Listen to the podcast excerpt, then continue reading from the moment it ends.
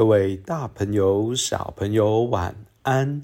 欢迎来到矮油叔叔说故事时间。矮油，我们今天要说的故事是《四秀与金火》。哎，四秀与金火，这好奇怪哦，是什么呢？哦，你可以看到图片，这就是小朋友叫做四秀，还有一只小狗叫金火的故事。那这也是新北市新庄区的一个传说故事哦。那我们就赶快来听这个故事吧。在很久很久很久以前，台北盆地曾经是一个大湖泊，那新庄就位在湖泊边缘的一个小村落。后来大湖泊的水退了，就浮出了台北盆地，那留下了淡水河。贯穿其间，那淡水河流经新庄的大水河，古早名字叫做大嵙崁溪，那现在改叫做大汉溪。长长的新庄街，有人说它像是一条长长的蛇，也有人认为是一条龙。以前台风天，河水会暴涨哦，到处都淹水了，变成汪洋一片。那只有新庄街像一座长长的孤岛，就像是一条蛇或者是一条龙浮在水面上。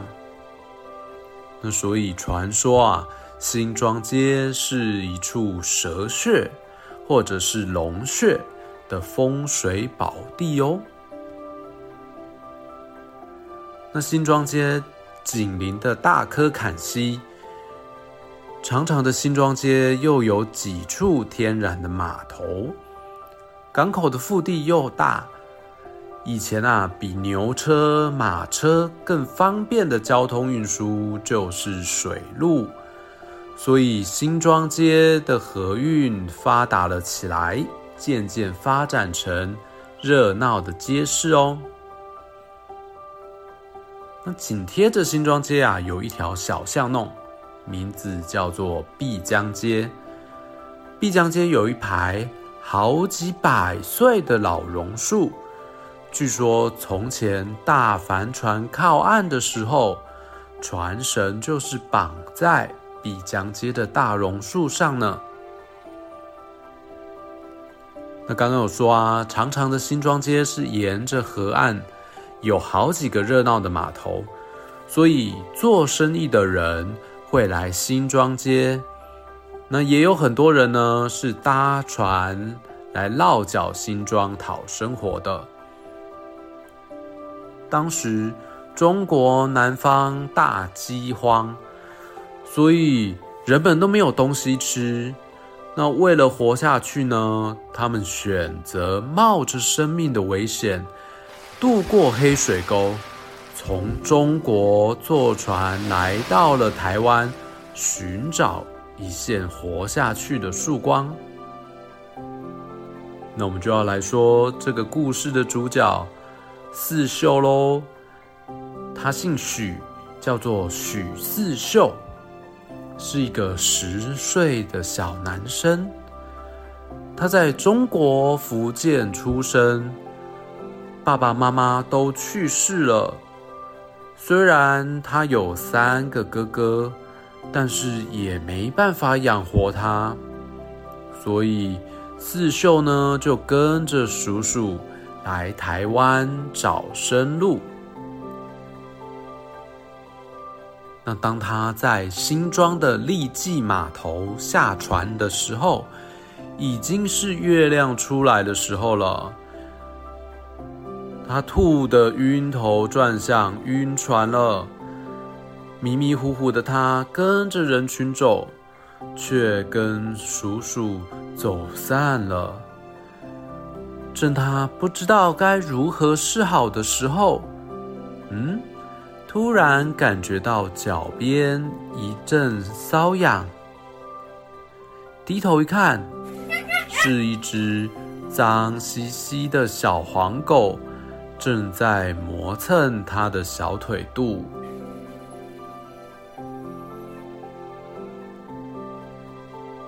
你一定是肚子饿了吧？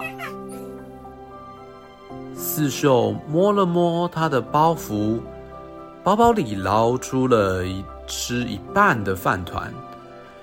小黄狗一口就咬住了，还嚼了嚼就吞下肚，马上又抬头看着四秀，没得吃了。我只剩下这颗饭团了啦！四秀接着走啊走啊，到了庙前，在昏暗的灯笼下，发现叔叔正站在那儿，焦急的东张西望，找寻他。后来呢，他们叔侄俩在妈祖庙附近。找到了一间草屋，住了下来。在那个生活很辛苦的年代，叔叔和四秀要照顾三餐啊，都有问题了，不可能再养一只流浪狗。那那个时候，大概也没有人会把猫狗当作宠物养吧。但是小黄狗跟定了四秀似的。总是守在草屋的门口，只要看见四秀出门，就一路跟着他。有一次遇到了倾盆大雨，那雨停了，四秀干脆就带着小黄狗去岸边梳洗。哇，洗过澡后的小黄狗身上的皮毛竟然是。非常美丽、闪闪发光的金黄色，在阳光下就像火焰一样的光泽，所以四秀就把小黄狗取名为金火。那如果说四秀是金火的主人，那倒不如说，金火是四秀的守护天使。有一次，四秀饿到四肢无力，双脚瘫软，扑倒在地上。金火用湿湿黏黏的舌头拼命的往四秀的脸上舔了又舔，舔了又舔，四秀才晕醒过来。这个时候，金火又不知道从哪里叼了一块蛤啊，给四秀。四秀实在饿得受不了了，拍拍糕饼上的泥土之后，顾不得能吃不能吃啊，就往嘴里塞。哎，没想到意外的好吃哎，甜甜的、松松的蛤啊，虽然口感。干干的，却有淡淡的米香。金火又跑走了。他回来的时候又叼了第二块蛤啊。四秀顺着金火跑来的方向一看，有一个女人正沿路的叫卖着：“，贵，进来买哦！”但是。女人头顶的竹筛破了个洞，路上又掉出了一块蛤啊。正当金火准备往前冲的时候，四秀赶紧跑过去制止他。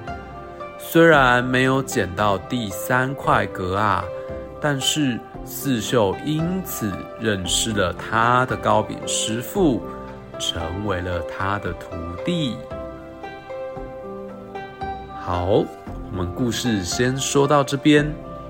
这就是四秀与金火的上集故事。他们的相遇是不是很像注定的呢？金火这只小黄狗啊，就这样子一直跟着四秀，甚至还当了他的守护天使，从路上叼来格啊给饿到不行的四秀吃。那四秀之后成为糕饼师傅的徒弟，接下来的生活有什么不一样吗？那还有什么传奇的故事呢？就让我们期待下集的故事吧。那我们就下次再见喽，拜拜。